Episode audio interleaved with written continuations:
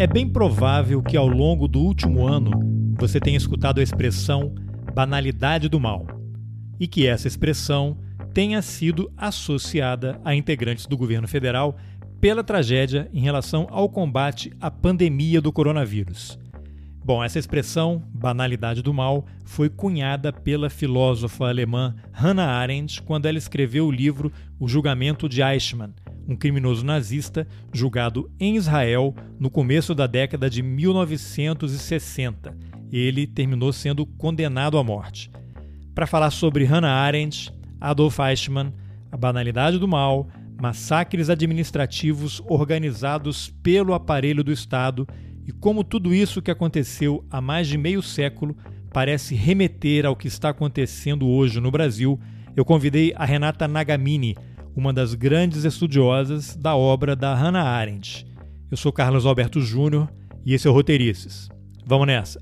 Renata, eu vou pedir para você primeiro fazer uma breve apresentação sua. Fala um pouquinho da tua área de estudo, tua área de atuação e como é que foi o seu encontro com a Hannah Arendt. Como é que você se apaixonou pelo tema e passou a estudá-la compulsivamente, se é que dá para dizer isso? É, é, não sei se dá para dizer isso, mas talvez dê. É, bom, eu sou pesquisadora e professora né, hoje. É, minha formação é em Direito. É, fiz graduação na Faculdade de Direito da USP, em São Francisco. É, mestrado e doutorado lá também, é, em Direito Internacional. É, mas sempre trabalhei na fronteira, assim, com filosofia, sociais. E, e meu encontro com a Ana se deu é, acho que no terceiro ano da faculdade, assim, em parte porque, bom, eu sempre gostei das matérias mais teóricas, direito e o direito internacional, da maneira, pelo menos da maneira como ele é ensinado no Brasil, é, é uma, é uma área muito aberta, né, muito interdisciplinar, tanto que dialoga com outros ramos do direito, né, teoria, muita teoria e filosofia do direito, mas também outras áreas da ciência social, como antropologia, sociologia, eu comecei a Arendt ainda na graduação, num grupo de estudos que é, era coordenado pela professora Cláudia Perrone Moisés, e depois prossegui na pós, né? É, e fiquei um tempo, assim, é, a Arendt, ela informou muito a minha, a minha visão né, das coisas e a minha relação com filosofia e tudo. E teve, assim, durante alguns anos eu me afastei muito dela e fui, fui ler outras coisas, assim fui estudar grego antigo, coisas desse tipo. Caramba. E aí tem um tempo. Nos últimos anos eu me, me reaproximei, voltei a lê-la de uma maneira mais detida, embora eu seja sempre diletante. Assim. E você é... tem um, um, podcast, né, o Via Marginal, com uma Sim. colega sua, também vocês fazem transmissões, né? Fazem lives aí, depois o material ele é disponibilizado em podcast. Fala um pouquinho também desse projeto aí, que eu vou deixar o link depois no final para as pessoas ah, conhecerem, que é super importante. Legal, obrigada. É, hoje, hoje eu sou professora do programa de Relações Internacionais da UFPA né, e pesquisadora no SEBRAP. E tenho com a Ludmila Francalipka, um, que é uma amiga, é um projeto chamado Via Marginal. A gente faz transmissões, é, normalmente quinzenais, pelo YouTube a gente tem um podcast, né, que a gente alimenta de maneira com áudio das transmissões, mas também com material diferente, só para o podcast, e um blog no. A gente tem um Substack, que eu circulo alguns textos, é, coisas que não, não são mais ensaios, né? Coisas que eu não, não publicaria, eu não tenho necessariamente a pretensão de transformar em artigo acadêmico, para experimentar a liberdade. Né? Acho que uhum. No trato das formas e ah, legal. Então depois a gente pode deixar o link também aí, se você achar legal, a gente coloca para o pessoal achar. Então vamos entrar aqui agora nesse tema que virou uma expressão muito comum. Lógico que eu comecei a ouvir e é meio impossível não estabelecer um paralelo com o que acontece hoje no Brasil, que é aquele livro da Hannah Arendt, que é o Eichmann em Jerusalém, um relato sobre a banalidade do mal e todo mundo começa a falar né, a banalidade do mal, Bolsonaro é um genocida, temos um genocídio em andamento, outras pessoas usam a expressão morticínio também, aí começa a estabelecer um, um debate sobre isso, mas eu acho que é importante a gente começar pelo começo. Eu queria que você dissesse o que é a banalidade do mal, o que, que a gente, pessoas leigas, podem entender por essa expressão e como ela se aplicaria aquele momento em que a Harent escreveu o livro, né? Se você puder contextualizar também o que foi o livro, né? Que inicialmente, originalmente era uma reportagem da, da que ela escreveu para New York, acompanhando um julgamento, e o que acontece no Brasil hoje, né? Que paralelos a gente pode estabelecer entre essas, esses dois momentos. Nossa, tem um mundo aí, né? Tem, tem. O Eichmann em Jerusalém, o livro da Hannah Arendt, foi hum, elaborado a partir da, como você disse, da cobertura que ela fez do julgamento do Eichmann, do Adolf Eichmann, para New Yorker, né, uma revista americana. Ela não tinha, assim, o, eu não sei se vale a pena contar a história do Eichmann. Vale, ele, claro, claro. A gente está falando de um julgamento por crimes internacionais, né? Então, o ele foi um funcionário é, do governo alemão, do governo nazista. Ele foi funcionário da, da SS, depois é, se qualificou, apareceu como um especialista em questões judaicas ali na, na estrutura, na burocracia alemã. Foi participante da Conferência de Wannsee ah, em 42, se não me falha memória, em que o extermínio de judeus se tornou é uma política de Estado. Ou seja, a gente está falando da, da adoção de uma política de Estado criminosa. E a partir desse momento, ele se torna um operador, uma espécie de operador do Holocausto. Assim, ele era um se tornou um especialista, até por ter esse status de especialista em questões judaicas, ele é, se dedica né, à imigração e evacuação, né, ou seja, na prática, ao transporte de judeus da Alemanha e de territórios ocupados para campos de concentração. Para a gente trazer essa expressão para hoje, ele é um especialista em logística. especialista em logística, é, sendo a logística o transporte de pessoas para campos de concentração, né, nesse caso. E ele não ia, não seria julgado, né, não, não foi julgado em Nuremberg, é, no Tribunal Militar Internacional, ali instituído pelo Acordo de Londres, no imediato pós Segunda Guerra, e como vários outros né, nazistas, saiu da Alemanha e se refugiou na, na Argentina. Adotou uma outra identidade, tudo isso. O que acontece é que o serviço, é, o Mossad, serviço israelense, é, o encontra na Argentina. Ele dá uma entrevista a um veículo pequeno, e, mas o serviço secreto, é, o serviço israelense o encontra. E aí o Eichmann é sequestrado né, da Argentina, é, levado com escala para Israel para ser julgado. Então ele é, aparece é, em Israel, depois de ser sequestrado, é tem aí uma controvérsia jurídica, né? porque, claro, que é uma violação da soberania argentina, é uma violação do direito internacional.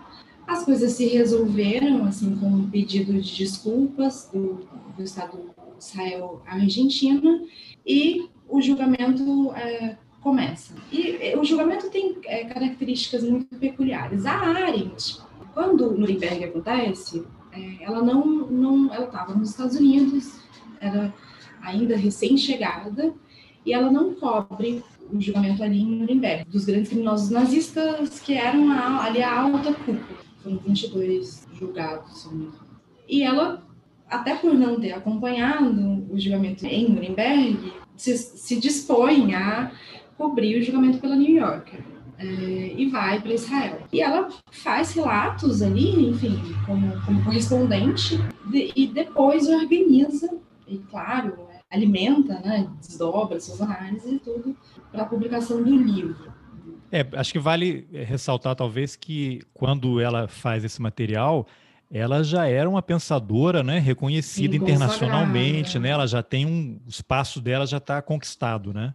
É, a gente está falando aí dos anos 60, né? início dos anos 60, é, entre 60 e 63, ou seja, o período desde o sequestro do Eichmann até a publicação do livro. Então, a primeira, primeira metade dos anos 60, ela era uma pensadora consagrada, já tinha publicado seus dois livros ao lado do Eichmann mais conhecidos, né, As Origens do Totalitarismo e A Condição Humana. As origens são de 49 barra 51, porque foi estado de formas diferentes. E a condição humana é de 58. Então, a gente está falando já de uma pensadora é, consagrada, né? E é por isso que ela vai fazer a cobertura. E, e é curioso porque tem gente que, que recupera. Não, eu encontrei a Hannah Arendt. Então, ela já era uma, uma pensadora conhecida é, nesse período. E o Eichmann, ele vai ser julgado, ele é levado a julgamento como é, mais ou menos nos termos daqueles que foram julgados em Nuremberg, em 45, 46, é, ele é levado a julgamento pela, por algumas práticas que foram consideradas crimes internacionais. Né? É, é, tem uma questão aí importante que é Nuremberg, na verdade, inscreve inscreve determinadas práticas como crimes internacionais no direito internacional. Então, ele tem aí uma, uma importância por ser inaugural. O Eichmann, o julgamento do Eichmann, se coloca na mesma linha, né? ele aparece na mesma linha. Quando a gente vai contar a história do direito internacional, ele pode ser colocado na mesma linha, mas ele também representa uma inflexão. Qual é o, a continuidade? A continuidade são os crimes, as condutas que foram consideradas criminosas. A gente está falando, claro, de atos praticados no mesmo contexto, daqueles que foram julgados em Nuremberg, mas as categorias, os crimes, no caso do Eichmann, tem um crime em particular que distingue esse julgamento. Então, em Nuremberg foram julgados crimes contra a paz, que hoje a gente chamaria de crime de agressão, crimes de guerra, crimes contra a humanidade e tem ali uma modalidade, é uma, uma, uma categoria que é a conspiração. Mas os grandes crimes internacionais em Nuremberg eram crimes de guerra, crimes contra a paz e crimes, crimes contra a humanidade. O que a gente chama de holocausto né, se enquadraria como crimes contra a humanidade. Eu chamo atenção para isso porque é, a gente associa é, o julgamento de Nuremberg ao genocídio embora a, o termo até tenha aparecido nas sustentações mais, ninguém foi condenado por genocídio nominalmente em Nuremberg. No julgamento do Eichmann, tinha duas categorias distintas, os crimes contra, os crimes contra a humanidade e os crimes perpetrados contra o povo judeu. E quando a gente olha é, a definição dos crimes perpetrados contra o povo judeu, ela é muito semelhante à a definição de genocídio na Convenção é, para Prevenção e Repressão do Genocídio, de 1948. Então, é, nesse ponto, o julgamento do Eichmann marca uma diferença importante. É... É, você, desculpa te cortar, assim, claro, pode... eu não me lembro agora, não sei se era o juiz ou era o promotor, o Hausner, nem sei se é assim que pronuncia. Sim, Tem um trechinho do livro que assim, Hausner, cansado de interrogar Eichmann, que responde sempre com mentiras. Aí tem um momento que no livro a, a Arendt relata assim: Ausner, assim como os judeus, acreditava que só os judeus podiam julgar crimes contra os judeus, que os judeus não aceitavam a ideia de crimes contra a humanidade. Tô, peguei um, um pedacinho aqui, tem tudo a ver com isso que você falou agora, né? Houve essa necessidade de separar, porque para eles havia necessidade de julgar os crimes praticados contra os judeus estariam numa categoria à parte, é isso? É, essa distinção, ela, é, a ideia de genocídio, ela tem uma história que é, é, em alguns períodos mais convergente com o direito internacional penal, né? Em, em alguns momentos mais também divergente, assim, porque ela tem, ela ocupa esse lugar que é, ela está tanto no, no direito internacional dos direitos humanos quanto no direito internacional penal, e essas duas coisas têm relação, mas não se confundem. Sobretudo quando a gente olha para as jurisdições. As jurisdições é, de direitos humanos são muito diferentes das jurisdi da jurisdição penal, a racionalidade é diferente. E o genocídio ocupa esse lugar, ele está tanto em um quanto em outro ramo do, do direito. Uhum, tá no caso do Holocausto, acho que tem alguns aspectos né, a considerar. Os crimes contra a humanidade praticados pelos nazistas não foram perpetrados só contra judeus, na verdade, né? foram perpetrados também contra ciganos, homossexuais, comunistas. É, então, eles eram é, abrangentes de alguns grupos. Embora, claro, o mais expressivo desses grupos sejam os judeus. No julgamento, no entanto, se optou por não especificar. Já havia né, uma, uma demanda pela criminalização do genocídio E não é à toa que a convenção, que o Estatuto de Londres é de 45 e, e a convenção é de 48. Já tinha aí um movimento, um movimento de uma ações, né, tendo como protagonista Rafael Lemkin. Agora, qual, qual foi a questão em Nuremberg? A preocupação era ampliar, era trabalhar com uma categoria que fosse ampla e que possibilitasse o julgamento de práticas que não que ultrapassavam aquele espaço ali, a Europa continental e o tempo. Então, os crimes contra a humanidade não tinham uma relação, não tinham relação com os esforços de guerra, mas ali, né, as grandes potências que instituíram o tribunal também não queriam não queriam abrir a possibilidade de, de julgar é, práticas que não tivessem qualquer coisa a ver com a guerra. Né? Ou seja, que, por exemplo, determinadas práticas é, nos Estados Unidos, né, de segregação racial, pudessem ser julgadas. Então, acho que tinha ali uma série de, de interesses que, que apontavam para a necessidade né, daquele, daqueles estados de é, relacionar, circunscrever espacial e temporalmente as práticas a serem é, julgadas como crimes contra, enquadradas como crimes contra a humanidade. É, talvez isso faça sentido o fato de os Estados Unidos até hoje não terem aderido ao Tribunal Penal Internacional, né? Sim. Sim, é. Tem outras questões contemporaneamente, mas, mas claro. essa sempre foi uma questão. E o genocídio, é, a ideia, a maneira como ele, apare, como ele aparece, a proposta aparece, é, é justamente para enquadrar práticas que acontecessem em tempos de paz também. Por isso, ele acaba não aparecendo ali no, no, no início dos anos 40, na 45, Nurem, 46. É, mas a Convenção de 48 acaba consagrando essa definição, né? acaba consagrando a ideia de um conjunto ali, de atos que podem, poderiam ser praticados em tempos de paz também. Então, quando a gente vai para os anos 60, essa ideia já estava inscrita, a ideia estava inscrita. O que não tinha acontecido ainda era um julgamento como o do Eichmann. Então, acho que, é, em parte, é, esse é um, um, elemento a considerar.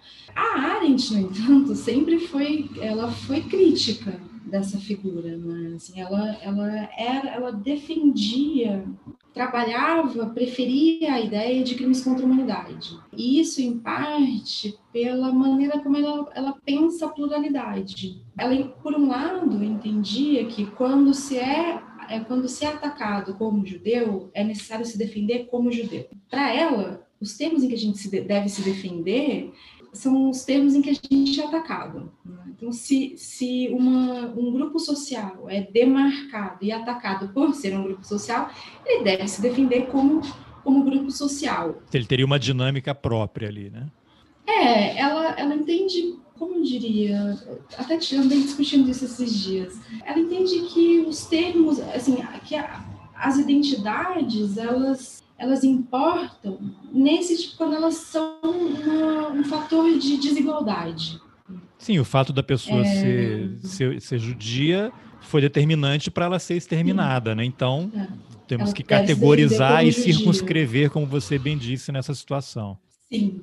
Agora, é, eu acho é um problema no pensamento dela a estabilização dessas identidades. Ela é uma pensadora da pluralidade sempre teve uma relação tensa com a produção de identidades, a demandas, de, enfim. Então, acho que a relação dela com o feminismo, por exemplo, passa por aí. Por um lado, ela entendia que, de todo modo, quando se é atacado como judeu, deve, a gente deve se defender como judeu.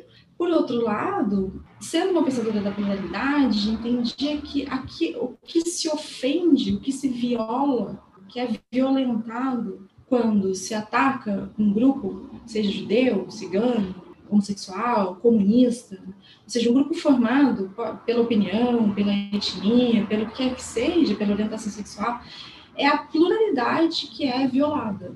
É muito coerente com o pensamento dela é, tra preferir trabalhar com a ideia de crimes contra a humanidade, subentendendo-se que essa humanidade é uma humanidade plural.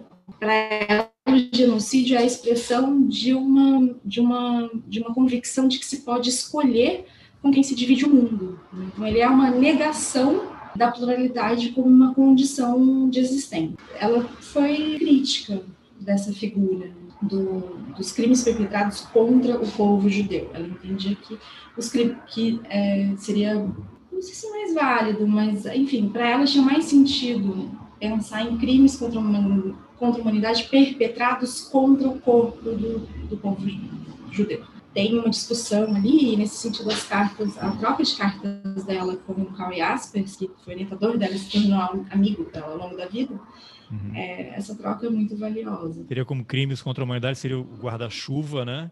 E aí, é. de judeus estaria abarcado nisso daí, né? Sim, sim. E, bom, ela vai ali cobrir, então, esse grande julgamento, né, que tem uma importância na história do, do Estado de Israel. Né? O Estado é fundado posteriormente à Segunda Guerra e não tinha julgado nenhum criminoso nazista. O julgamento do Eichmann é muito emblemático né, nesse sentido de o Estado, que se existisse a época seria o Estado de nacionalidade das vítimas, julgando um criminoso, né? um criminoso com é, uma pessoa que atentou contra é, pessoas daquela nacionalidade. O Estado, na realidade, não existia. Além de tudo, havia um, um, um exercício jurídico para ver como é que ele se enquadraria para justificar a presença dele naquele tribunal em Israel. É, a jurisdição é, um, é uma. A jurisdição do Estado de Israel para, ou seja, a competência do Estado para julgar Weissman era, foi uma questão jurídica, né? porque o Estado só passou a existir depois da época das práticas, depois das práticas e depois do fim da guerra, é, depois do, dos próprios julgamentos em Nuremberg. Então, é, essa foi uma questão. Mas, analiticamente, o julgamento é importante, é, porque Israel seria o estado de nacionalidade das vítimas e não tinha julgado nenhum criminoso nazista. O Eichmann é esse grande julgamento. Ela vai para lá, é interessante, eu me lembro sempre do filme, né? Tem um filme Sim. sobre esse julgamento que é muito interessante, mas no livro aqui, que aí eu não sei se já seria o ponto que você pudesse entrar na questão da banalidade do mal, mas a, a Arendt descreve o, o Adolf Eichmann na cabine de vidro, né? E ele e aí ela ela escreve, ele tem uma altura média, é magro, de meia idade, quase calvo, dentes tortos, olhos míopes.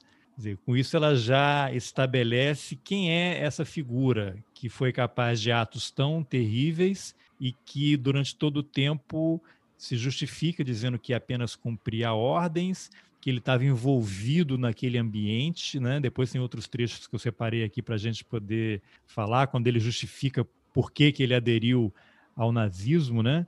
Que me lembra muita justificativa atual, e ele fala: aconteceu rápido e repentinamente, não tinha tempo e nem vontade de me informar adequadamente.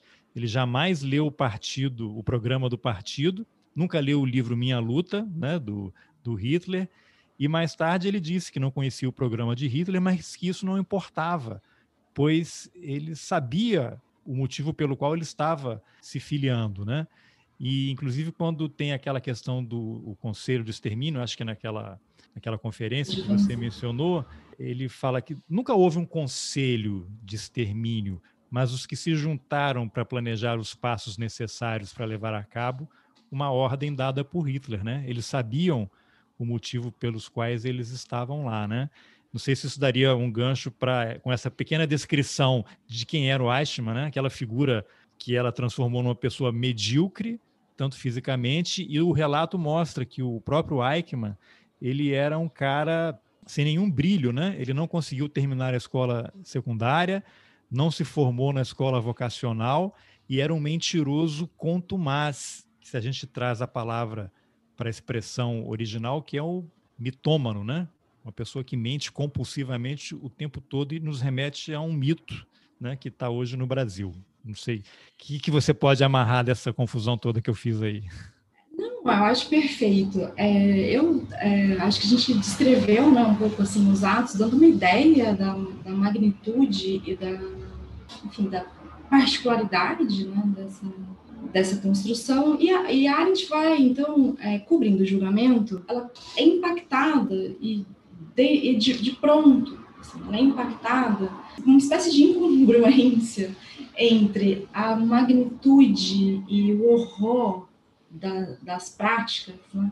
e, e a figura, como, como esse trecho descreve bem, né? assim, o, o, que era a figura. É, a figura era um sujeito tranquilo, mediano, sem brilho, sem grandeza. E aí, conforme ele começa, começa a falar, ela percebe que ele era mentiroso, né? E incapaz, nos termos dela, incapaz de pensar. Ela, ela vai percebendo isso pela linguagem, pela forma de responder, é, mas entendendo essa forma não só como aquilo que ele dizia, né, como também pelo padrão de linguagem, pelo tipo de linguagem. Ela percebe que há uma reiteração de slogans, e esses slogans são muitas vezes descolados, assim, sabe, da, daquilo que se perguntava, dos fatos. É, e essa, esse traço é, do, do Eichmann, né, esses traços, essa a falta de grandeza, a maneira de se expressar, a, a mediocridade, também a, a, ausência de intenções perversas. É, esses traços, eles contrastam no julgamento, na cena, né, pensando o julgamento como uma cena, eles contrastam na cena com, com o sofrimento das vítimas, com o sofrimento que as, que as vítimas testemunhavam. Então, acho que é um, tem ali na própria cena um contraste muito interessante, né? porque uma característica desse julgamento também foi essa, que as vítimas tiveram um papel muito ativo na realização da justiça. Isso não tinha acontecido em Nuremberg. Então, é, o que o julgamento é, é a Arendt vê o julgamento como uma cena, uma cena em que há essa figura e as vítimas dizendo aqueles sofrimentos indizíveis. Né? Ela já tinha nas origens do totalitarismo, e aí eu acho que esse é um ponto importante é, para pensar a banalidade do mal, nas origens do totalitarismo, ela descreve os crimes contra a humanidade, ou seja, esses crimes que é, uma categoria que expressa o movimento do Estado de se voltar contra a sua própria sociedade, ela descreve esses crimes como é, incompreensíveis, impuníveis e imperdoáveis. E uma manifestação de um mal radical, que é uma ideia do Kant, que ela inscreve ali nas origens do totalitarismo. Então, crimes incompreensíveis, impuníveis e imperdoáveis. Quando ela se depara com Eichmann, e começa a observar aquela cena para relatar para uma revista o julgamento, ela não vê a radicalidade do mal. No sentido mais, é, mais fiel à própria etimologia da palavra radical, né? que é aquele mal enraizado, enraizado na alma. Você mencionou o Kant, salvo engano, no livro ela relata que o Eichmann ele era leitor do Kant, né? E tentava é. justificar e se usar os argumentos em própria defesa.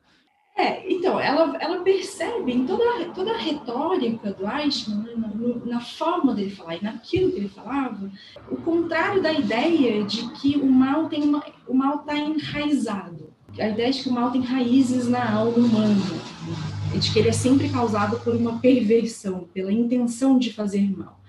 O, o contrassenso que é para Arendt, uma leitura de Kant desde sempre, né, assim, o contrassenso que é para Arendt, o, Weishman se declara leitor de Kant, um pensador da autonomia da razão, é, enfim, ela, ela percebe né, nesse, na, na, naquilo que ela falava, na forma como ele falava, a inadequação dessa maneira de pensar o mal, né, que sempre atribui a prática do mal a más intenções ou más disposições da alma. O depoimento do Eichmann tem 6 mil páginas, né? ele passou um tempo enorme e ela leu Perfeito. aquele troço todo e foi pegando as coisas para montar esse raciocínio dela.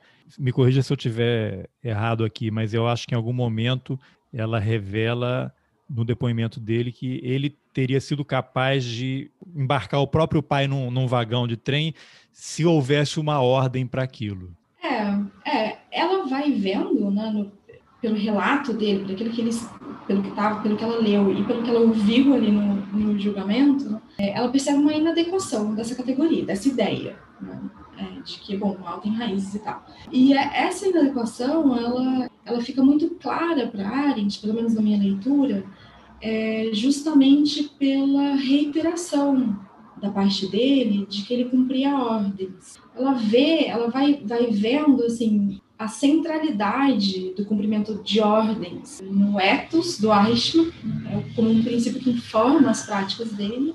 É, então, ela vai observando é, essa reiteração e essa que, que aponta para uma centralidade e a incapacidade deles de pensar. Até porque ele fala em vários momentos que ele se relacionava com alguns judeus, que havia alguns parentes ou cunhados, ele tinha colegas de escola ou de trabalho, e aí tem até aquela expressão que eu até marquei aqui, e aí tem um trecho que ela fala: se conta-se que o próprio Hitler conhecia 340 judeus de primeira classe, que ele fez assimilar ao status de alemães ou a quem concedeu privilégios de meio judeus. É, eu, aí eu acho que tem duas coisas, né? Assim, é, uma é a percepção da Arendt de que é possível atentar contra um grupo todo e gostar de alguns indivíduos daquele grupo. Né? Assim, é um pouco o que a gente fala hoje, ah, nada contra, não tenho nada contra heterossexuais, até tem um amigo que é, sabe assim, coisas desse tipo. Daquilo que ela via né, ali na, no Eichmann, naquele, naquela venda das práticas dele, né, assim, as práticas passadas e, e, as práticas no julgamento, ela cunha essa, esse conceito de banalidade do mal, que é controvertido desde o início. É uma, pelo, é pelo menos uma das razões, se não a grande razão pela qual o livro é, se torna um objeto de, de polêmica, de controvérsia mesmo, nos Estados Unidos, depois no mundo, porque é uma, é uma expressão é, que pode ser equívoca. Né? É, então, é, o que eu acho que, que é interessante aí é, primeiro, é, como você já já já está fazendo, atentar para descrição, as descrições da Arendt. Eu acho que não é por acaso assim que ela é tão, que ela se detém tanto e em descrições que, a meu ver, são muito qualificadas. O livro, ela abre o livro com uma descrição. Ela está querendo fazer ver, está querendo fazer ver aquilo que ela viu, aquilo que ela viu e que fez ela e que a fez pensar. E é interessante assim a pensar a controvérsia porque ela deixa isso claro na minha leitura. A banalidade do mal não, não, não diz respeito aos efeitos, ou seja, não é, uma, não é um conceito que apaga a magnitude, a monstruosidade das práticas. Não há, ela não está querendo se, ela não está querendo se contrapor ao caráter extremo dos atos, que ela, que, que ela inclusive reafirma, né? mesmo no livro. O conceito tenta dar conta, a meu ver, dessa incongruência, se a gente considerar a maneira como a tradição e o senso comum pensam o mal, ou pelo menos a tradição né, é, de pensamento ocidental pensa o mal, ela está querendo marcar uma posição em relação à, incongruência, à incongruência segundo essa tradição, né? a incongruência daquilo que ela viu, que é o quê? Por ter, por um lado, atos extremos, né, com efeitos monstruosos, morte de milhões de pessoas que não tinham feito absolutamente nada, não tinham praticado qualquer crime, mas que esses atos não, não decorrem necessariamente de uma disposição má ou de uma perversão do coração, da alma, e sim da, do que ela, da incapacidade de pensar ou seja, do cumprimento de ordem. Para Arendt, ali na cena, o cumprimento de ordem expressa isso. Porque é uma, é uma fala reiterada do Eichmann. Né? Então, ela percebe que o cumprimento de ordens é central, realmente informou as práticas dele. E isso porque é, cumprir ordens é fácil, assim, mesmo naquele, naquelas circunstâncias. Cumprir ordens pode ser fácil. Pensar é trabalhoso, gera desconforto, Aí você, você tira a responsabilidade. Não, eu não tinha como não cumprir, é. né? Agora, é interessante porque no livro também tem um, um, pedaço que ela fala do pessoal da SS, aqueles comandos. Ele, ele, ele destaca, não sei se é exatamente ele ou alguma outra pessoa, que os, os integrantes das SS eles poderiam sim, né, os integrantes do Partido Nazista que eram nomeados ou indicados para alguma situação que resultaria no extermínio, eles poderiam se recusar. Não existe nenhum relato de que alguém teria sido condenado à morte ou preso porque se recusou a ir a cumprir determinada missão ou realizar determinado ato.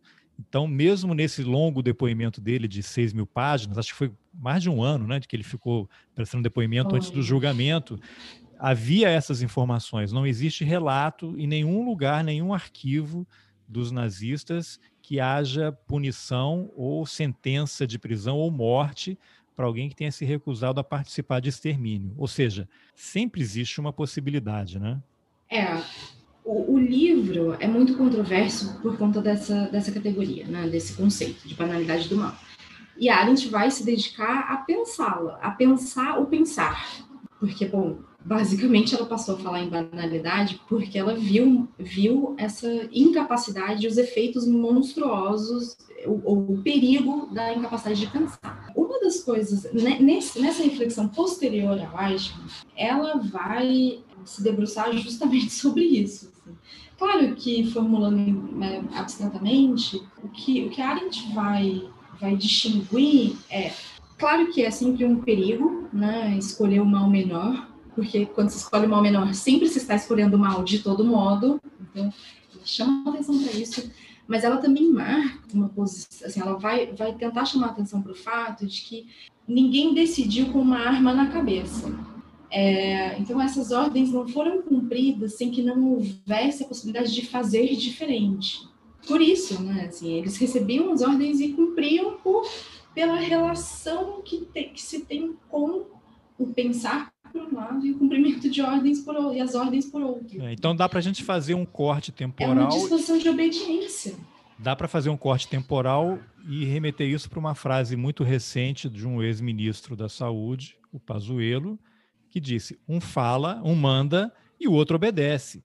Simples assim. E tem essa CPI da Covid lá no, no Senado, isso aí vai vir à tona, porque ele não era obrigado a ir, ele é um general, especialista em logística, supostamente, assim como o Eichmann. Por isso que está havendo também todo esse paralelo né, entre essa história da banalidade do mal e o que está acontecendo no Brasil hoje por conta das políticas do governo. E todos esses ministros, eles estão lá porque querem.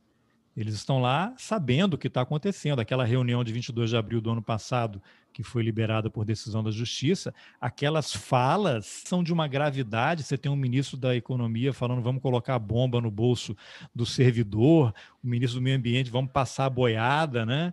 Você tem coisas mais absurdas e o presidente da República querendo armar a população. E aí eu lembro que você recentemente no tweet fez uma postagem você publicou lá dizendo que as pessoas estão comparando o Bolsonaro ao Eichmann, que não seria correto, né? Que na verdade o Pazuello é que estaria mais próximo disso, né? Agora, quando a gente vê esse governo e tem essa história de partido militar, a gente não sabe quem é. Afinal, o Bolsonaro é o Hitler, né? Seria um paralelo possível? Ou ele é apenas um avatar? Quem é que está operando, como é que as coisas se confundem, onde termina um e onde começa o outro, o que, que você pode, que reflexão você pode fazer sobre isso?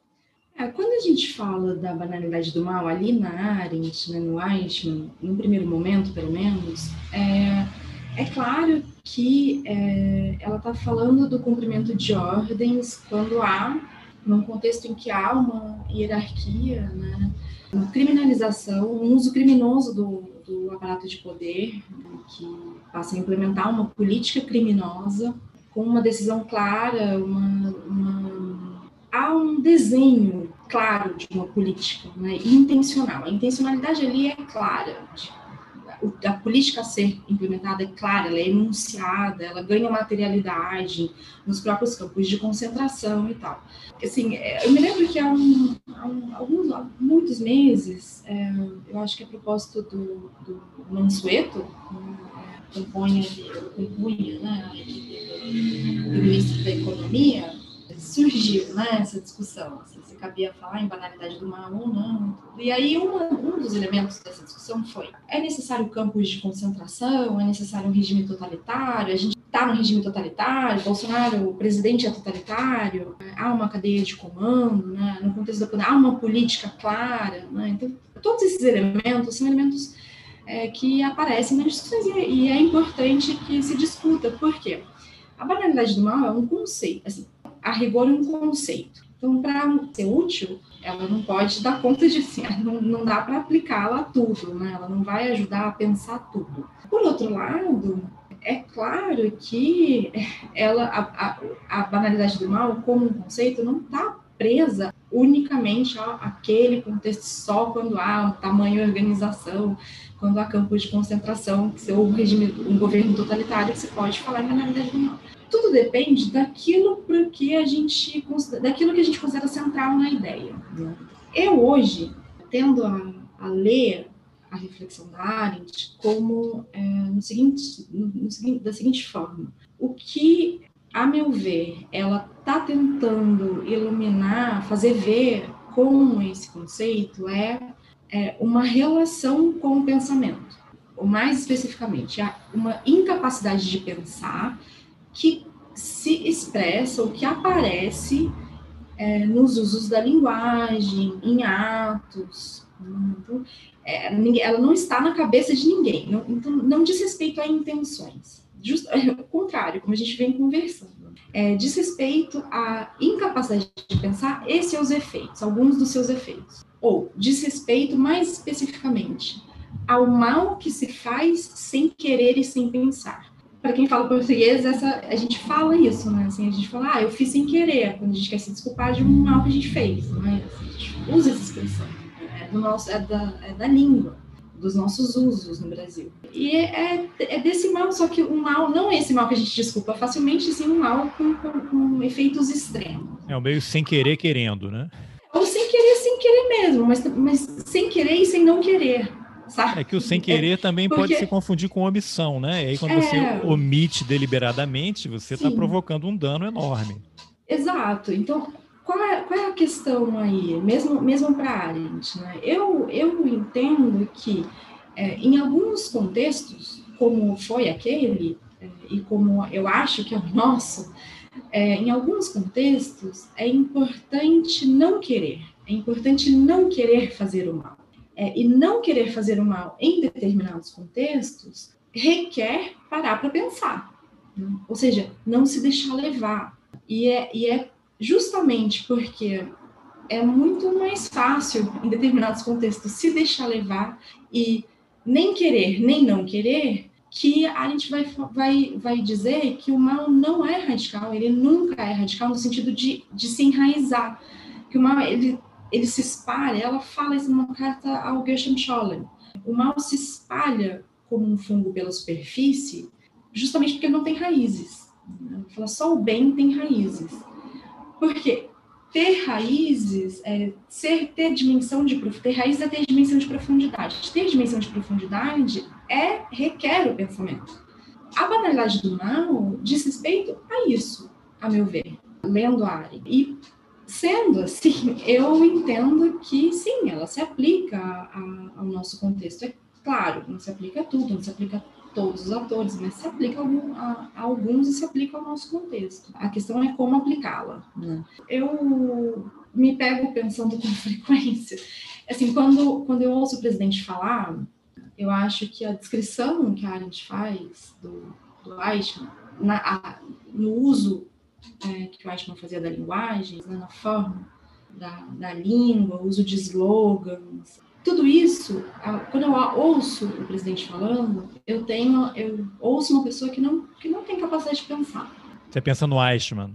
A minha questão é, eu não há, eu não, eu tenho dificuldade de e, e vejo também um sujeito medíocre, é, sem brilho. Ele não tem grandeza nem para perversão, mas eu, eu acho que ele tem disposições. É, eu acho que ele tem disposições perversas, assim. Já por isso não me parece adequado o uso, assim, porque aquilo que a banalidade não desloca é justamente essa centralidade que a tradição conferia à disposição, a disposição para o mal, a intencionalidade do mal. E eu acho que no caso do presidente, há intencionalidade.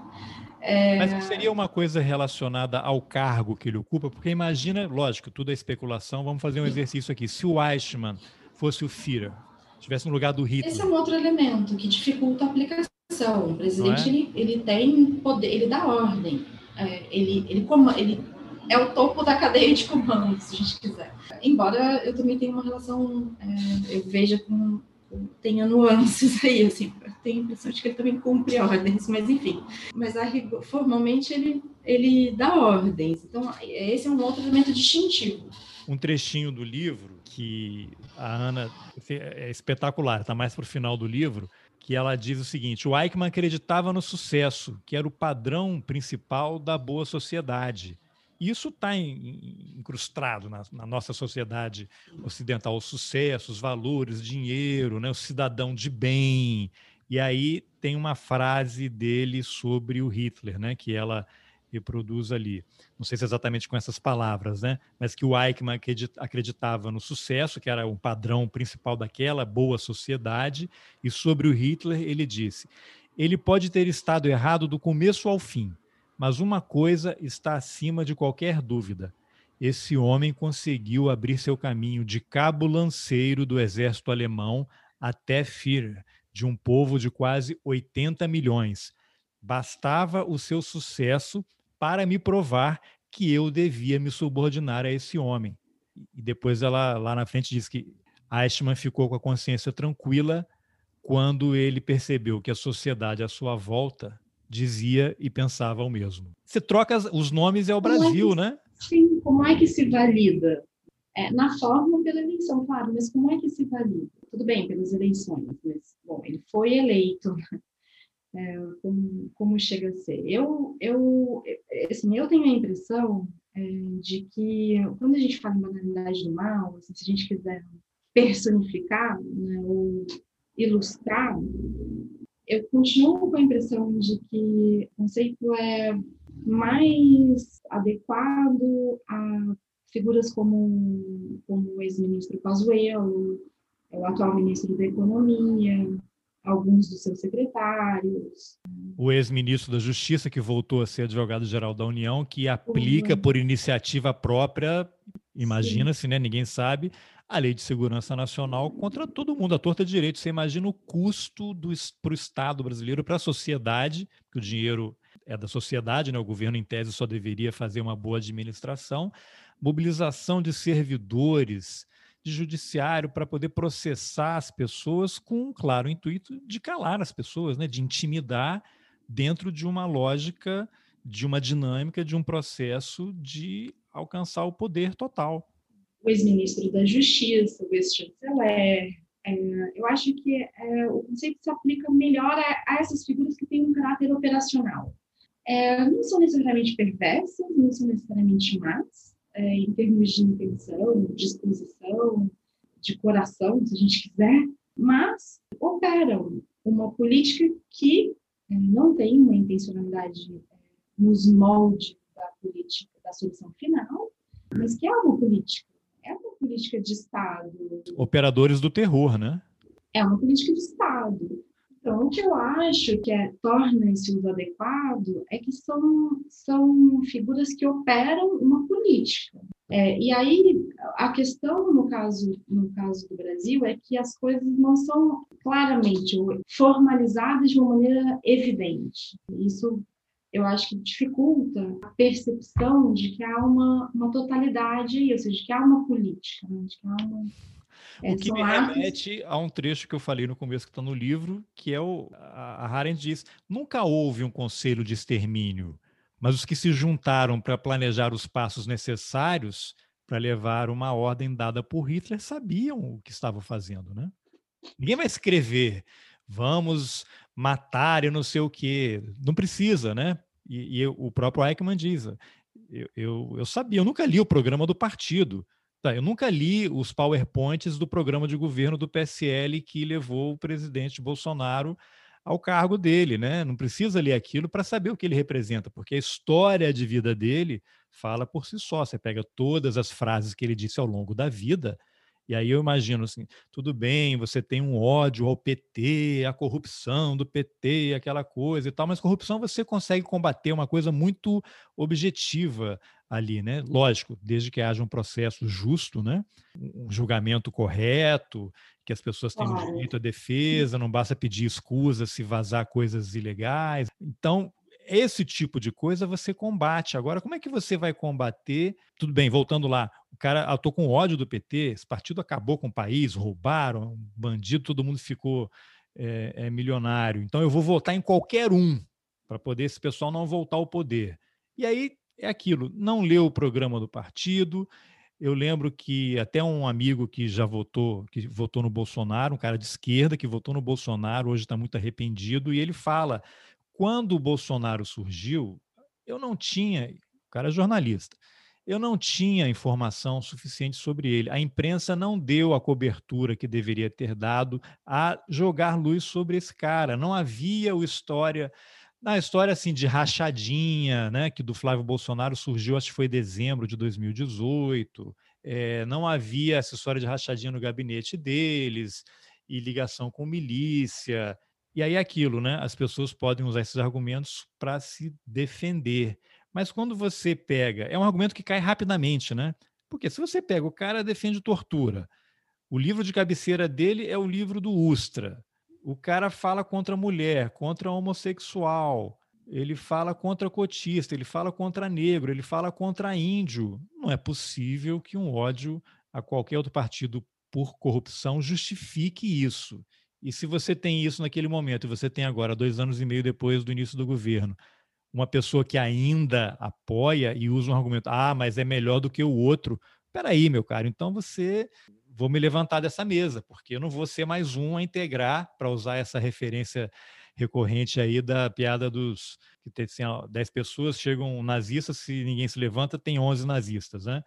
Então não dá, não dá. Isso aí mostra, assim como aconteceu com o nazismo, esse bolsonarismo, aí eu queria ouvir a tua opinião, um dos objetivos é esse, isso que está acontecendo no Brasil, destruiu as famílias, rasgou o tecido social, as pessoas já não se falam, porque eu não consigo, eu não, eu não tenho elevação espiritual para entender uma pessoa que ainda apoia esse cara. Aí eu não consigo nem não me. Enfim, eu acho que o antipluralismo do presidente atual presidente, sempre foi claro.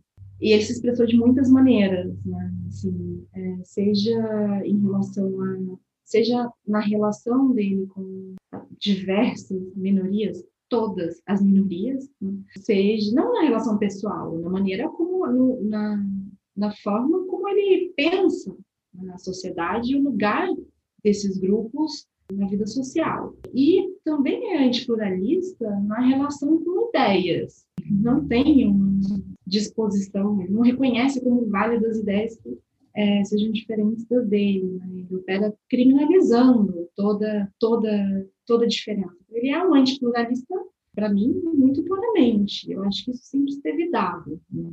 Na época das eleições, o que, por, por razões diversas, é, o que se, o que me parecia recorrente era ou uma relativização né, da, daquilo que ele falava, ou uma relativiza, relativização da palavra, da importância da palavra. Então, é aquele sem querer, não, mas ele não quis dizer isso de verdade. Gente confunde, não, fala isso, mas vai fazer como se as palavras não importassem, né? É, e aí eu acho que é interessante porque é justamente por aquilo que, que o Weissman falava, pela forma de falar e o que ele falava, que a gente constrói essa, essa, esse conceito de banalidade do mal. Porque a maneira como a gente usa, né, aquilo que a gente fala, mostra. Né? Ninguém conhece as intenções, as disposições, os pensamentos. A gente só vê aquilo que aparece. É, não, não tem uma, coi uma coisa de, não sei se é de psicanálise e tal, ou ciência política. Acredite quando uma pessoa diz o que ela é. Porque a natureza humana é se proteger. Eu não vou revelar que eu sou mentiroso, que eu sou ladrão, que eu sou qualquer outra coisa, porque eu não quero ser julgado, eu não quero me expor. Mas se uma pessoa diz que ela é racista, que ela hum. é homofóbica, que tem que matar, e que o ídolo é o torturador, acredite, porque essa pessoa, eu lembro que eu fiz uma vez, fui renovar a carteira de motorista, o professor falou sobre aqueles questionários, assim como você viaja para os Estados Unidos, você tem um questionário, ah, pretende participar de ato terrorista, não sei o que e tal, aí o professor estava falando lá, você bebe, usa drogas e não sei o que, ele fala, isso daí é porque é, as pessoas acham engraçado, mas isso tem um objetivo. Porque ninguém é da natureza do ser humano dizer que não faz essas coisas porque você quer ter acesso, você não quer ser julgado, não quer ser punido. Então, se você tem um questionário desse, uma pessoa marca sim, cara, essa pessoa não está normal, vamos dar uma olhada aqui, vamos levantar uma bandeira e olhar. Eu acho que isso se aplica exatamente ao Bolsonaro. E o que, que ele faz? Ele se cerca de um negro, o Hélio Negão, coloca um negro lá na Fundação Palmares, vai para a reunião da ONU com uma Índia, né? tem uma mulher evangélica como ministra, e aí as pessoas, não, mas olha só, a ministra da mulher é uma mulher evangélica. Você tem um índio lá na ONU defendendo o governo, você tem um negro na Fundação Palmares. É, eu, a, a, minha, a minha impressão é de que uma das dificuldades da aparição do bolsonarismo, da forma como ele opera, mesmo que ele não seja orgânico, né, acho que há essa discussão, é que ele não, ele opera pela relativização, né? tudo é sempre relativizado. Não, isso entra na banalidade do mal. Começa a ser normal, ele fala todo dia tanto e as pessoas vão recebendo isso. Sim, é porque ah, como, como a gente conversava no início, né, uma das, uma das elaborações da Arendt relacionadas aos crimes, aos crimes contra a humanidade, e isso aparece no livro, no final do livro, é que são crimes que se praticam num contexto em que o antipluralismo é, tem um lugar central. É, o que eu estou querendo dizer? Os crimes contra a humanidade para Arendt, eles são crimes praticados quando se supõe ter o direito de determinar com quem se vai dividir o mundo e produzir esse mundo. E esse mundo é um mundo marcado pela não pluralidade, porque o ponto, a questão é, a gente não escolhe com quem a gente divide o mundo. Esse é um dado da nossa condição. A gente nasce num mundo que existe, que já existe. Enquanto a gente está vivo, outras pessoas ingressam no mundo e a gente não, a gente escolhe as pessoas das quais a gente se serve. É, mas a gente não escolhe com quem a gente divide simplesmente o mundo. E quando, quando a Arendt, no final do livro, ela, o Eichmann foi condenado à pena, à pena capital, à né, pena de morte, o que é sempre sensível, né? E ela, dependendo de como a gente lê, justifica a aplicação dessa pena. E ela vai, vai, vai, vai escrever mais ou menos isso. Olha, você, é, ela, ela escreve o que ela entende que deveria ter sido assim tempo. E aí ela, é, no final, afirma, você é, acreditou e agiu para que, como, como se você pudesse escolher com quem você ia dividir o mundo. E agora o mundo escolhe não, não, não ser dividido com você. Então, e, e a Arendt chega na, na condição humana isso já aparece, né? em que a pluralidade é um tema central. Ela, bom, a pluralidade é uma lei da Terra, e no Eichmann, no Eichmann na verdade, uma lei da Terra, ela é, ela é dada, ela é parte da nossa condição. E o, anti, o, o antipluralismo do presidente sempre me pareceu muito claro. Agora, a pandemia, assim, quando a gente olha para a pandemia, e aí eu acho que a pesquisa da professora Deise Ventura, com colegas, né, que é muito importante, porque ela dá, acho que ela possibilita ver que se trata de uma política. Ver um, ela mostra um conjunto de de práticas, um conjunto de atos. E isso torna as coisas mais claras. Né? No caso da pandemia, o que eu acho que, que é importante, intelectualmente interessante, é fazer esse esforço, né? Assim, por pensar bom, a banalidade do mal num contexto que, que é muito diferente, né? mas em que há uma política criminosa. Né? Eu, pessoalmente, não entendo que não há genocídio nos termos do Tribunal Penal Internacional. É, eu acho que o melhor enquadramento é crimes contra a humanidade, pelo menos o que tornaria uma comunicação, por exemplo, mais plausível, mas pode ser que se for julgado internamente, porque não há uma definição só de genocídio, não há uma definição só de crimes contra a humanidade. Agora, quando se fala em TPI, acho que não é genocídio. Mas não importa. Assim, não, Mas o TPI não é só para genocídio, né? Não, é para crimes contra a humanidade. Pois é, eu, eu fiz há pouco tempo, alguns meses, uma entrevista com o Márcio Sotelo Felipe, porque ele tinha escrito um artigo na revista Cult falando sobre a necessidade de um tribunal de Nuremberg para Bolsonaro, né? Aí eu te faço essa pergunta. O Bolsonaro, ele poderia terminar em Haia? Existe, pelo que acontece até agora, e a CPI vai trazer muita coisa, algo que possa enquadrá-lo para que ele eventualmente. Eu sei que isso também passa por uma questão política enorme, né? Você está muito acostumado a ver é, líderes africanos, né? Lá e no caso da Bósnia, né? Teve até um que morreu lá na, na prisão, né? Pelo que se percebe, você acha e com a tua experiência também, né, na área de direito, é, você acha possível alguma alguma tem alguma chance de alguém? Eu sei que já tem denúncias, né? Rolando lá, é, tem denúncia lá, mas existe elementos para que eventualmente isso avance por lá? É, eu vou só fazer um recuo, porque eu acho que, é, que ajuda a gente. Assim. Eu falava da pesquisa da professora Daisy, né? Pra, bom, acho que há aqui elementos para uma política. E a coisa da banalidade do mal entra, porque há atores que, para uma, uma política, ela não se implanta por si, si só, né? assim, per se.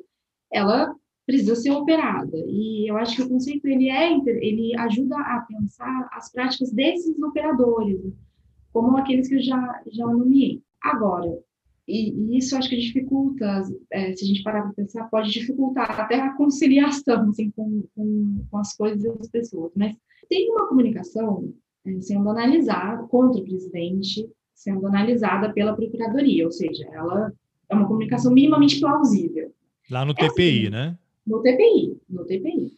Essa comunicação, que foi apresentada pela Comissão Agnes, o CADU, tem, tem sido abordada pela professora Heloísa, FGV, Heloísa Machado. Essa, essa comunicação foi apresentada em 2019 ou 2020. Levou um ano para a Procuradoria, quase um ano para a Procuradoria é, decidir se analisar ou não. Ela diz respeito às queimadas né, e aos efeitos das queimadas sobre povos indígenas. A gente está falando de atos é, anteriores à pandemia. Por que eu chamo atenção para isso? Porque a pandemia, eu acho que uma das formas de olhar para a pandemia é há um grupo e há, há um grupo, há um, uma figura que personifica algumas práticas e ideais desse grupo e que também molda né, ali as coisas e a possibilidade da prática de crimes contra a humanidade, a comunicação é uma comunicação por crimes contra a humanidade de risco de genocídio, essa possibilidade sempre, sempre esteve posta. E é por isso que há uma outra comunicação lá que não diz respeito em nada à pandemia. A pandemia, uma das maneiras de olhar para ela é que ela ofereceu uma oportunidade de implementar uma política que sempre se percebeu. A relação desse grupo e a disposição é, das pessoas em aceitar isso, a relação desse grupo com, com a Constituição, com a sociedade, ela é anti. É, é, eu acho que o bolsonarismo se vê, pelo, vê o Brasil pelo avesso. Eles são anticonstitucionalistas. Eles são Não, anti... a pandemia foi uma oportunidade para aquilo que o Ricardo Salles falou de passar a boiada. Eu acho que é uma coisa inédita no Brasil. Você tem um superintendente da Polícia Federal que faz uma notícia crime contra o ministro do Meio Ambiente. Eu acho isso inédito. Tomara que isso aí seja levado e incluído nesse processo no TPI. Inédito e preocupante, né?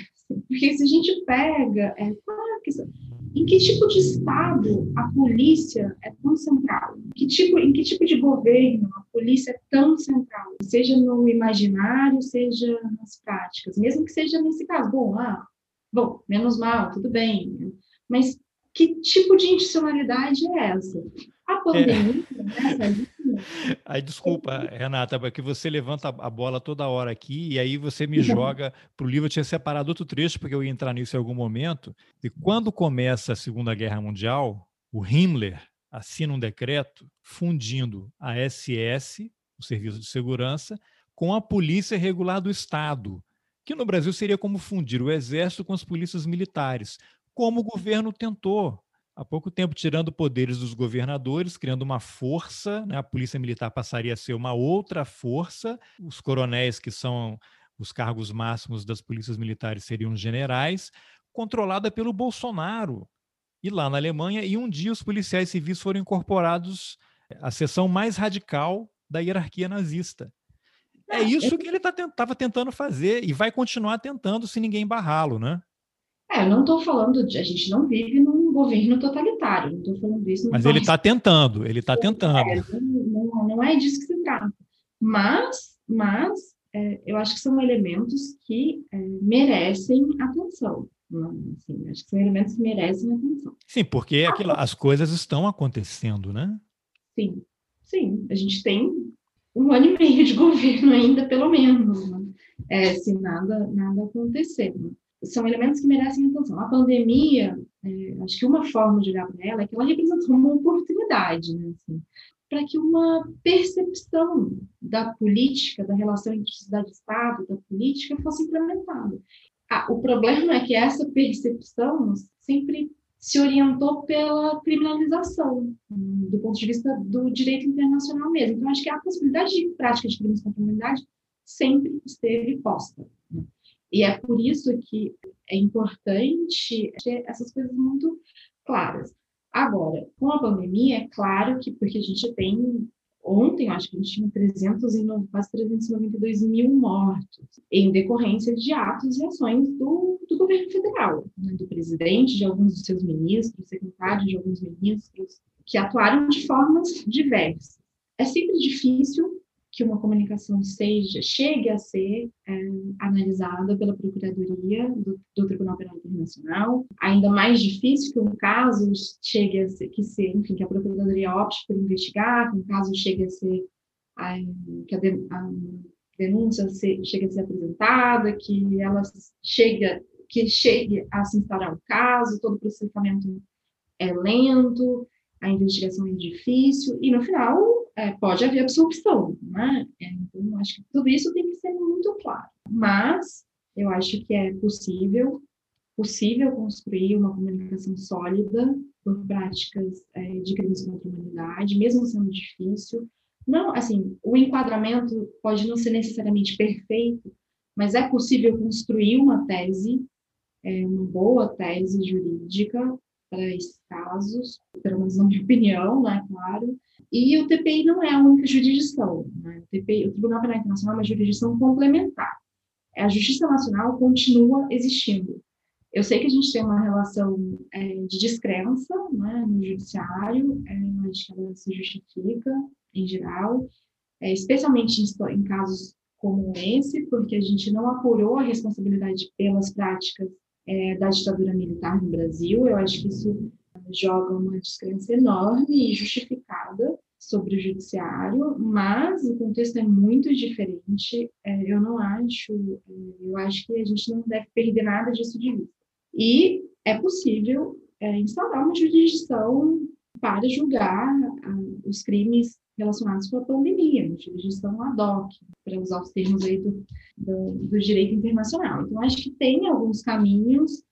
O que, no entanto, eu acho que é central nesse momento, e aí eu acho que tem muita gente fazendo, fazendo esforço nesse sentido, pelo menos o que pode, né, é tornar claro para a sociedade que se trata de uma política criminosa, que é, o presidente e alguns dos seus ministros promovem uma virada do Estado contra a sociedade. É, eu acho que isso é muito importante ficar claro, que há, há responsabilidade individual por determinados atos, é, que mesmo e mesmo que esses atos não se enquadrem perfeitamente, não venham a ser julgados no TPI, isso não significa que eles não sejam criminosos. Não significa que não há uma política criminosa. Há uma política criminosa sendo implantada no Brasil há mais de um ano. E isso eu acho que é muito importante ficar claro. Por quê? Porque uma parcela importante da população entende que a pandemia é, é mal conduzida, mas não responsabiliza o presidente individualmente por ir, pelas mortes. Eu acho que é, é muito importante a gente se dar o trabalho de convencer, de fazer o convencimento. É, isso não é dado e nunca foi dado. Essa é uma questão também que a Arendt está. É muito difícil a percepção, ou pelo menos é, não é, não se deve tomar é, de barato a percepção por parte da sociedade de que crimes como esse, como aqueles e como esses que estão praticados no Brasil hoje, que a sociedade vai atribuir responsabilidade individual por crimes como esse. Isso não deve ser tomado de barato. Por quê? Porque a própria administração é parte da prática. Isso distancia. A gente vai falar, a propósito do Eichmann, que é, a responsabilidade é tanto maior quanto mais distante se está de quem puxou o gatilho. Isso coloca uma dificuldade de percepção. Eu me pego pensando muito nisso, porque, claro, que às vezes eu, eu pelo menos como eu, eu entendo que há, que há uma política criminosa, como não é evidente.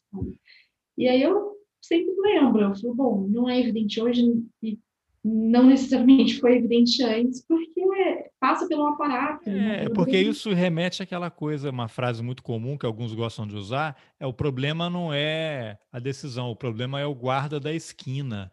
Mas como? É lógico que é, porque há uma cadeia de comando. Esse guarda da esquina, ele apertou o gatilho porque houve um gatilho anterior lá atrás que liberou. Olha, é isso mesmo. E aí, quando você solta esse troço, aí eu me lembro do ex-ministro da Saúde, o, o Mandetta, que muita gente gosta, o cara agora é presidenciável. Eu acho que quando ele aceitou fazer parte de um governo cujo presidente, no plenário da Câmara, elogiou um torturador, isso fala uhum. muito sobre ele, né? Uhum. Então, a gente já tem que começar a analisar quem são as pessoas lá de trás. Ah, não, eu vou ajudar o Brasil, porque é a forma que eu. Não, eu acho que às vezes você pode ajudar muito mais fora né? e não fazendo parte dessa associação. Mas eu lembro que, não sei se foi no livro que ele revelou, numa das entrevistas depois dele ter sido demitido, dizendo que teve uma cerimônia no Palácio do Planalto para assinar uns, uns, documentos e levaram ele para uma sala antes da cerimônia e estava pronto lá uma legislação em que ele determinaria que a Anvisa poderia alterar a bula da cloroquina para que ela pudesse ser usada no tratamento contra a Covid. Cá, o Mandetta, eu não, não sou advogado, não entendo nada de lei, mas o que eu sei é qualquer cidadão pode dar voz de prisão a outra pessoa que estiver cometendo um crime. E aí você chama a polícia, faz alguma coisa. Se, se o cara está lá, ele é ministro de Estado, ele é levado para uma sala no Palácio do Planalto para assinar um documento que vai alterar uma bula por um decreto para poder usar o remédio que o presidente acha que vai salvar vidas, né? Que já se está provado aí que não não tem o efeito que ele imagina. Ele já deveria ter tomado uma decisão lá, né? Daria meia volta e já pede demissão e denuncia isso, mas não, porque tem projetos políticos, tem outras coisas todas. E aí eu vou te pedir para comentar sobre isso. Tem duas frases que estão no livro da, da Arendt. O Eichmann sempre teve o cuidado de estar coberto por ordens. E para ele, uma lei era uma lei. Não havia exceções. Ainda bem que o Mandetta não fez isso, mas depois ele foi substituído por um cara que fez tudo isso, né? Por um cara que uma lei era uma lei e não havia exceções. Então você tem figuras que agora são proeminentes, são candidatas e só estão fazendo oposição ao governo porque foram expelidas, porque acharam que, olha, daqui eu não posso ir, eu não posso ir, não vou assinar, mas também vou me calar. E aí depois faz um livro, né? Fala muito sobre ele, eu acho. É, eu acho que sim. Acho que um dos desafios né, que, que a eleição do presidente colocou é pensar o que fazer. É, acho que a gente não necessariamente tinha muito claro. Assim. Eu penso nisso assim, com frequência. Quando a gente lê as origens do totalitarismo é, e, e alguns ensaios posteriores da Arendt, imediatamente posteriores da Arendt, ali do, da primeira metade dos anos 50, a gente percebe que a relação dos indivíduos com o direito e com a lei é, é um elemento importante da reflexão dela. É, por quê? Isso, essa importância aparece no Eichmann também. É importante para ela porque é o que ela viu é, no Eichmann é uma disposição, é uma disposição para aceitar qualquer código, qualquer lei, mesmo que esse código fosse um código subversivo da, da legalidade, ou seja, promovesse o que a própria Arendt chama de uma inversão de um princípio ético e jurídico, que é o não matarás. mesmo quando isso é virado do avesso e o, o código se constitui para matar, é, dependendo da relação que você tem com, com a lei, você vai dar cumprimento a esse código. Porque o que importa é cumprir o código, qualquer que ele seja, a lei qualquer que ela seja. Por isso, a Arendt, depois do Eichmann, como eu disse, vai se dedicar a pensar, a refletir sobre o pensar né? e sobre o julgar, porque ela vai entender que o que, em contextos como o da Alemanha, naquela época, ou mesmo nosso, o que faz não querer fazer o mal é pensar e julgar. Essas são atividades fundamentais quando há um processo de criminalização. Eu acho que essa possibilidade é uma possibilidade que a eleição do, do presidente sempre colocou. Né? Então, acho que a gente tem que olhar com cuidado para isso e para capacidade de, de, pensar, de pensar e julgar dos atores. Pelo menos para mim é diferente. Pensar é, o que bolsonaristas arrependidos falam e fazem hoje de pessoas que contribuíram com o governo ou mesmo não conseguiram distinguir na época das eleições e têm pretensões eleitorais. Eu acho que não é, não é um cidadão comum. É, e, portanto, são pessoas que devem ter mais juízo, né? devem demonstrar mais. É, eu acho que a gente tem que fazer, acho que a gente deve julgar. É, no Brasil, às vezes o senso comum porque o senso comum é sempre ambivalente, né? A, a, minha relação com o senso comum é sempre ambivalente. Nesse caso, é uma das expressões correntes, né? Assim, dizer, não, a gente, por, por, influência do cristianismo, a gente não deve julgar. Não, a gente deve julgar. A lição arentiana talvez seja essa, a gente deve julgar. No caso de atores que têm pretensões políticas, com certeza, a gente deve julgar. Né? Mais quiser. ainda, mais ainda. Mais ainda, sim. O governo, o governo anticonstitucional, logo anti-sociedade, anti-brasileiro. É, isso tem que, eu pelo menos, costumo, estou tendo a ser severa com, com esse grupo. Assim, acho que o que está acontecendo no Brasil é, é criminoso, não dá para não dá para chamar de outro nome, pelo contrário, acho que, pelo menos da minha parte, os esforços estão por evidenciar o caráter criminoso do que do que está acontecendo, do que se faz. Né? Assim, é agora, tem esse desafio né, de, é, em condições muito adversas, a gente mesmo, né, parar para pensar. Assim.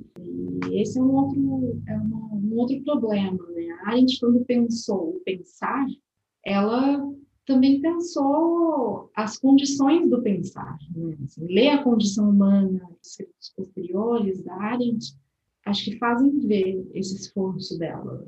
A gente vive em sociedades em que a condição do pensamento, as condições de possibilidade do pensamento são muito prejudicadas. É, isso já na época dela. Hoje em dia, acho que muito mais, porque, é, enfim, a nossa relação com o celular, o lugar do celular, o tempo da nossa vida, o tipo de interação né, em mídias sociais, acho que tem uma série de fatores que dificultavam muito difícil né, a atividade de pensar.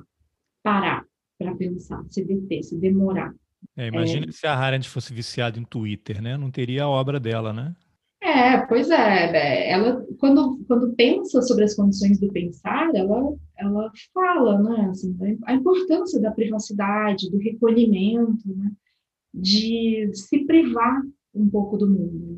Nem to... e é, essa é uma das coisas interessantes da condição humana assim, é, ela, ela, pensa a privacidade ela pensa aspectos não privativos da privacidade o privar-se do mundo não é sempre uma privação né? recolher-se do mundo não é sempre uma privação é, esse recolhimento tem um aspecto não privativo que é o pensamento o pensamento não, é uma outra forma de de convivência né? porque pensar é pelo menos para Arendt é conversar consigo mesmo, mas não só consigo mesmo, né? A gente representa outros para a gente em pensamento. A gente imagina o que essas pessoas falariam para a gente. Então tem Sim, as famosas vozes, né, na, na, nossa cabeça. É, é. Há uma pluralidade né, que, a, que a gente produz, mas a gente produz pela forma como o mundo nos afeta também. Então, E é, é essa, essa atividade é central, né? E as condições dela são muito prejudicadas. Né? Eu acho que tem, tem um desafio, assim, né? Não quero ser, é, não é, não quero ser indulgente com, com o que me parece uma normalização, né? em curso no Brasil, mas também eu acho que talvez valha a pena considerar as dificuldades reais, né? para que a, a, enfim, a, a situação coloca, até para a gente, eu acho que conseguir vislumbrar possibilidades de é, interações mais qualificadas, assim, conversas melhores, trocas melhores, né? é. que inspirem, instiguem o pensamento. Né? E Renata, enfim, a gente podia conversar aqui dias e fazer um curso, né?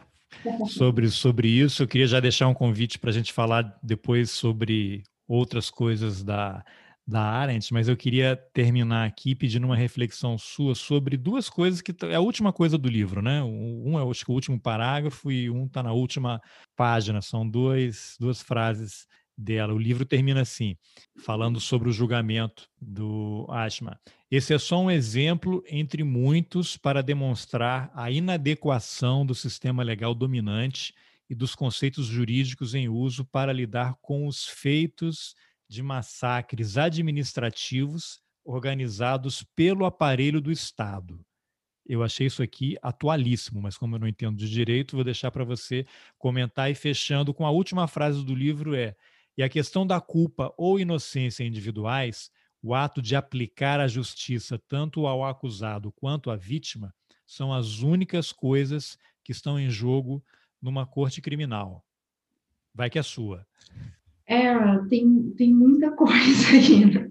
Vou começar pela, pela última. A Arendt, nos anos, o livro é de 63, é, e o julgamento aconteceu entre 60 e 61. A gente está falando de um momento anterior ao que a gente conhece como a justiça de transição. Tinha tido Nuremberg, tinha tido os julgamentos de Nuremberg, tinha, mas, mas é, eram momentos e instituições tudo muito circunscrito. Porque a maneira como a gente pensa a transição, justiça transicional hoje, foi forjada mais, né, é, um pouco mais para frente, assim, dos anos 70 em diante. É, a gente associa a transição muito mais à Argentina, ao Chile, à África do Sul do que a Nuremberg, né? assim, mais nas convenções, inclusive nas convenções acadêmicas. É, isso importa porque é, a justiça transicional ela produz uma articulação diferente entre direitos humanos e direito, direito, direito penal. A Arendt aí, ela vai e ler hoje significa colocá-la um pouco tensionando a, a, a, construção que se forja dos anos 70 em diante. Por quê? Porque nessa passagem, ela, é, ao longo do livro, ela insiste em, na percepção, na ideia de que uma jurisdição penal é um espaço privilegiado do acusado. Privilegiado no seguinte sentido, as garantias, o, o processo tem que ser é, muito preservado para que a justiça seja feita, mesmo no caso de do ou de quem quer, de quem quer que seja, independentemente dos efeitos, independentemente do sofrimento que esses atos causam, o julgamento, o processo tem que ser preservado, as garantias do, do acusado têm que ser preservadas. É, então, nesse sentido, uma jurisdição penal para Arendt é uma, um espaço privilegiado do acusado. É um espaço em que só contam os atos dele.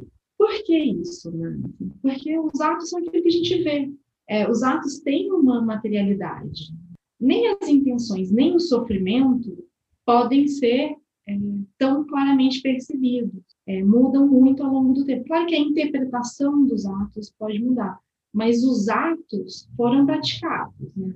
E a Arendt fala, assim, ah, não foi a Bélgica que invadiu a Alemanha. Não tem uma dimensão, tem, os atos têm uma objetividade que é construída, mas é uma objetividade. O sofrimento ele é sempre subjetivo e ela coloca esses aspectos né, ali. E isso causa um estranhamento, porque a gente hoje olha para a justiça transicional, para julgamentos de crimes internacionais, como uma realização compartilhada da justiça entre compartilhado por quem? Tem claro, a jurisdição, o acusado e as vítimas. As vítimas são parte muito ativa da realização da justiça nesse tipo de processo. E a Arendt não caminha muito por aí. Eu acho que isso tensiona as, a nossa construção, mas eventualmente também pode trazer ganhos. Eu acho que é sempre bom ter esse tipo de, de tensionamento. E isso não significa, como a passagem deixa claro, que a justiça não é feita para as vítimas, mas a justiça ser feita para as vítimas requer não, ou em que medida requer que a justiça seja feita pelas vítimas. São coisas diferentes. Eu acho que é, é interessante, é, até porque não é recorrente ouvir esse tipo de formulação hoje em dia. Primeira passagem, eu acho que engraçado. Eu reli o livro recentemente e, e não parei, assim como eu parei agora com você lendo nessa passagem. Ela coloca a dificuldade atual, né, assim, de enquadrar, por exemplo, as práticas é, do governo brasileiro, não só, mas acho que no caso do governo brasileiro isso é muito claro, né, porque é, nem, nem o ex-presidente dos Estados Unidos agiu como, como presidente brasileiro, né, por exemplo, em relação às vacinas. É, eu acho que ela é uma passagem que, eu, que dá uma dimensão compartilhada e, e, né, no tempo dessa dificuldade de enquadrar né, as práticas criminosas do ponto de vista é, do, do TPI, não mas enfim, acho que é plausível do TPI, mas de todo modo do direito internacional. É interessante, eu, engraçado não ter, não ter parado, assim, porque essa é, uma, é, é a grande discussão, é por isso que a gente fica pensando, ah, é plausível é, apresentar uma. É plausível que o presidente brasileiro, eventualmente alguns de seus ministros, venham a ser julgados pelo Tribunal Penal Internacional? ou a gente precisa de um, de um tribunal de Nuremberg, ou seja, um tribunal ad hoc para julgá-las, né, para julgar esses atos. Essa dificuldade de imaginar onde ele pode, onde, como ele pode vir a ser julgado, decorre do fato de que não há enquadramento necessariamente perfeito né, da definição dos crimes, por exemplo, no Tribunal Penal Internacional e daquilo que a gente vê. E Arendt, no fundo, me parece dizer, olha, é, isso é da ordem das coisas. O que tem sentido, porque a gente vai pensar a burocracia como uma expressão do que ela chama de ascensão do social. E o papel da burocracia é a administração da vida. Né? É, isso talvez é, possa fazer a gente pensar que a forma de administrar a vida também tem a ver com a forma como se vive. Essa forma muda. Se os crimes internacionais, esse tipo de crimes contra a humanidade, por exemplo, tem, tem uma relação com a burocracia e, e, a burocracia administra as formas de vida e essas formas mudam, é natural que haja, tenda a haver uma inadequação de categorias que afinal são cristalizadas, né, porque o direito requer isso, e é, a maneira como, como a burocracia pode ser usada. É por isso que há um movimento por criminalizar a prática criminalizar determinadas práticas que instrumentalizam crimes sanitários. Né? É, não, essa parte final da frase eu achei assim, é muito chocante, né? Massacres administrativos organizados pelo aparelho do Estado. A Arendt escreveu isso em 62, 63, pouco antes do livro sair, e aí me lembra o que? Semana passada, o Comitê de Ética do Ministério da Saúde foi lá no Amazonas porque aquela médica fez nebulização com cloroquina uhum. e ela e, a, e, esse comitê no relatório usou, olha só, comitê do Ministério da Saúde do próprio governo usou a palavra Nuremberg, fez referência a práticas nazistas. Essa médica estava fazendo um experimento com as pessoas, não tem nenhuma pesquisa, nada, uma coisa que você tem que passar por um comitê de ética, vamos ou não fazer essa pesquisa, é quase como uma rede social, né? Twitter, Facebook, faz um montão de coisa, muda comportamento, faz as pessoas ficarem recebendo dopa, dopamina no cérebro toda vez que alguém curte uma, uma postagem sua, mas não tem um comitê de ética. Qual é o impacto disso na vida das pessoas? Né? você tem uma médica que foi lá. Então é isso. Você tem o presidente oferecendo cloroquina para a EMA, lá no Palácio da Alvorada. Você tem o pessoal do lado de fora chamando ele de mito e é bombardeado no WhatsApp, nesses grupos de família, com gente postando vídeo do Alexandre Garcia defendendo a cloroquina, depois da vacina já está sendo aplicada em mais de 50 países. Então, massacre administrativo organizado pelo aparelho do Estado. Tomara que a CPI apure corretamente e que todo mundo seja devidamente punido, sem escusas e dentro da lei. Enfim, isso aparece já nas origens, né? E aparece, enfim, com, com muitos desdobramentos aí na reflexão dela. Ela enfatiza esse aspecto. Né? que coloca dificuldades né, assim, para responsabilização, para percepção da responsabilidade por parte da sociedade, como a gente conversou antes, né? e como, como a passagem mostra, né, acaba imprimindo aí um, um caráter plástico, né, enfim, mutante é, as práticas, abrindo possibilidades, né, as práticas de instrumentalização da administração, as formas de, de instrumentalização da administração para práticas criminosas, e, e isso desafia o direito, né, que sempre trabalha com, por mais que haja interpretação em matéria, é, quando se trata de matéria penal, a, liberdade para interpretação é menor, né, assim, enfim, aí os, os desafios são maiores. É, tomara que nesse caso aí a justiça, a justiça atue, porque eu, eu, sempre fico surpreso assim, né? Quando eu vejo advogados assim que você tem lá um, uma pessoa que cometeu um assassinato, às vezes ela até confessa e tal, e que o trabalho do advogado às vezes é para inverter o uhum. negócio, a, principalmente em caso de estupro, menores, abusos em que eles querem inverter a culpa, né? A vítima passa a ser a culpada, o advogado ele não atua para que o réu tenha ah, uma, uma sentença justa, para que a lei seja aplicada corretamente, que no fundo é esse o trabalho ali, né? Você cometeu um crime, que você espera que o advogado ou o defensor público vá garantir que você tenha um julgamento justo e tenha uma pena adequada, proporcional ao crime que você cometeu. E não para inverter o papel, você sai livre e a vítima fica lá, vira ou, ou, é execrada ou a pessoa não tem punição, né? Uma loucura. É, essa discussão é polêmica. Polêmica. Engraçado, você, você falou agora, eu me lembrei de um filme chamado é um filme, é um documentário com o Jacques Vergès, que foi é, advogado de alguns criminosos internacionais importantes. Acho que vale, vale a pena para pensar esse ponto especificamente, talvez valha a pena. Sim, eu tenho esse documentário. Inclusive, ele defendeu aquele, o Barbie, né? Como é que é? O... Foi, Barbie. Que foi preso lá na, na Bolívia, né? Ele defendeu vários, né? Presos políticos e a prisão do... É o Klaus Barbie, né?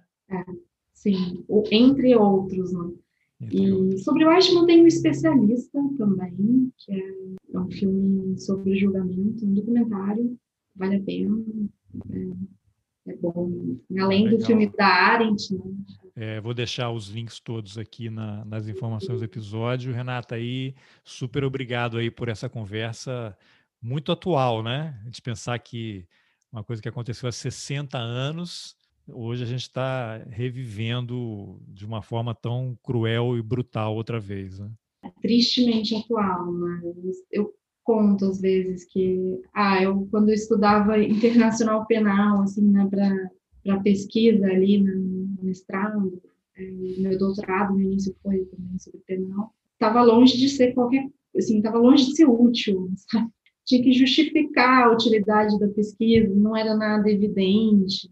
E hoje em dia, infelizmente, vira e mexe, a gente se pega, pega falando, tratando, escrevendo sobre o assunto. Muito bem. Não é o melhor dos mundos, mas o mundo não acaba. Né? Como eu diria, o mundo só acaba quando todo mundo desaparece. É. Muito bem, Renata. Obrigado pela entrevista. Obrigada a você.